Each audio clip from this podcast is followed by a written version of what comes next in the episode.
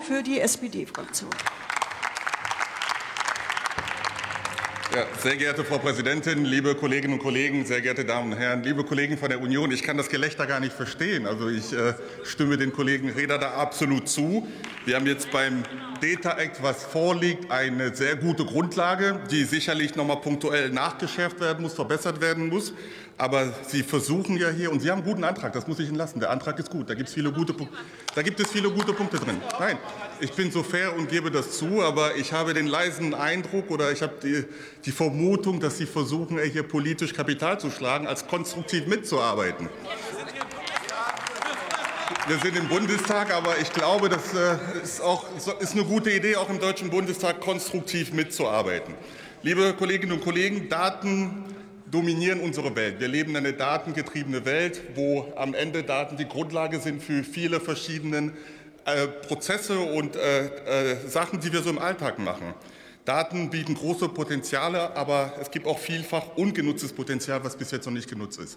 Und deswegen ist es wichtig, dass die Europäische Union hier eine Grundordnung auf den Weg bringt. Und da ist das Data Act ein zentrales, ein sehr wichtiges Element, wenn es um den Umgang mit Daten, wenn es um die Nutzung von Daten geht. Ich möchte in meiner Rede auf zwei verschiedene Aspekte gehen, die im, Daten, im Data Act verankert sind. Einmal das Thema Verbraucherschutz und einmal das Thema Wettbewerbsfähigkeit. Denn durch die vernetzte Geräte generieren wir immer mehr und mehr Daten. Aktuell sind ca. 11 Milliarden IoT-Geräte im weltweiten Verbrauch. Schätzungen gehen davon aus, dass die Nutzung bis 2030 auf 30 Milliarden zugehen wird. Das zeigt, das verdeutlicht, wie wichtig es ist, dass wir hier ein klares Regelwert haben, was vor allem für mehr Verbraucherschutz sorgt. Und am Beispiel von smarten Kühlschränke kann man sehen, welche Vorteile durch Daten entstehen, kann man aber auch sehen, welche Risiken damit verbunden sind. Smarte Kühlschränke ermöglichen eine smarte Steuerung des Energieverbrauchs, machen unseren Alltag einfacher, weil sie uns darauf hinweisen, wann wir bestimmte Lebensmittel bestellen müssen. Sie machen das Leben für uns auch einfacher, weil sie uns darauf hinweisen, welche Lebensmittel bald vielleicht nicht mehr verzehr, äh, zu verzehren sind. Nichtsdestotrotz entstehen auch dadurch gewisse Risiken. Und zum jetzigen Zeitpunkt ist es so, dass Nutzerinnen und Nutzer, Verbraucherinnen und Verbraucher gar keinen Zugriff auf die Daten haben, die sie entstehen. Wir haben jetzt die Situation, dass es ohne die Zustimmung der Verbraucherinnen und Verbraucher dazu kommen kann, dass diese Daten weiter verkauft werden, dass diese Daten weitervergeben werden und dass es somit zu Profilbildung kommt und letztendlich Angebote entstehen, die vielleicht auch zum Nachteil des Verbraucherinnen und Verbrauchers sind. Deswegen sind wir der Meinung, beim Data Act geht es hauptsächlich darum, Verbraucherinnen und Verbraucher die Hoheit über ihre Daten zu geben. Das schafft Transparenz, das schafft Vertrauen und das schafft auch eine Selbstbestimmtheit, wenn es um Daten geht. Aber Daten und Verbraucherschutz und ähm, Wettbewerbsfähigkeit sind zwei Seiten einer selben Medaille im Data Act. Und deswegen ist es sehr wichtig, dass wir jetzt mit dem Data Act auch Rechtssicherheit und Rechtsklarheit schaffen.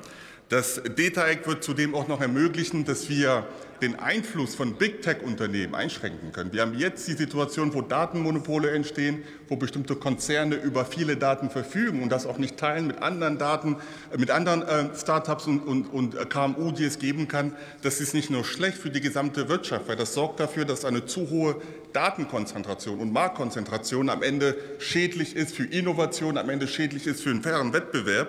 Deswegen wollen wir jetzt einen Zugang, einen fairen Zugang zu Daten für, KMU, für KMUs, für Startups ermöglichen, damit sie auch Teilhaben, Teilhabe haben können an den verschiedenen Datenschätzen, die es gibt. Liebe Kolleginnen und Kollegen, damit will ich abschließen. Wir sollten uns als Europäerinnen und Europäer nicht immer schlechter machen, als wir wirklich sind. In Sachen Regeln, wenn es um die Digitalisierung geht, sind wir hier sehr, sehr gut unterwegs. Mit der Datenschutzgrundverordnung, mit dem GSE, mit dem GMA, mit dem AI Act, mit dem Data Act und mit dem Data Governance Act schaffen wir hier eine Regulierung, die Klarheit schafft, die Verbraucherinnen und Verbraucher schützt und die am Ende die Wettbewerbsfähigkeit der Europäischen Union stärken wird. Und wenn ich mal unterwegs bin und mit US-amerikanischen Kollegen spreche oder wenn ich beispielsweise in Sub-Sahara-Afrika unterwegs bin, da gibt es viele Parlamentarierinnen und Parlamentarier, die sehr genau hinschauen, was wir hier in Europa, was wir hier in Deutschland tun, die das, was wir in Brüssel machen, das, was wir in der Europäischen Union als Vorbild nehmen, wenn es darum geht, klare Regeln zu schaffen im Umgang mit neuen Technologien, klare Regeln, die am Ende den Verbraucher, die Verbraucherin in den Vordergrund stellen und am Ende aber auch Wettbewerbsfähigkeit und Wachstum ermöglichen. Deswegen freue ich mich auf die weiteren Gespräche, liebe Union, aber wir sind auf einen sehr guten Weg. Dankeschön.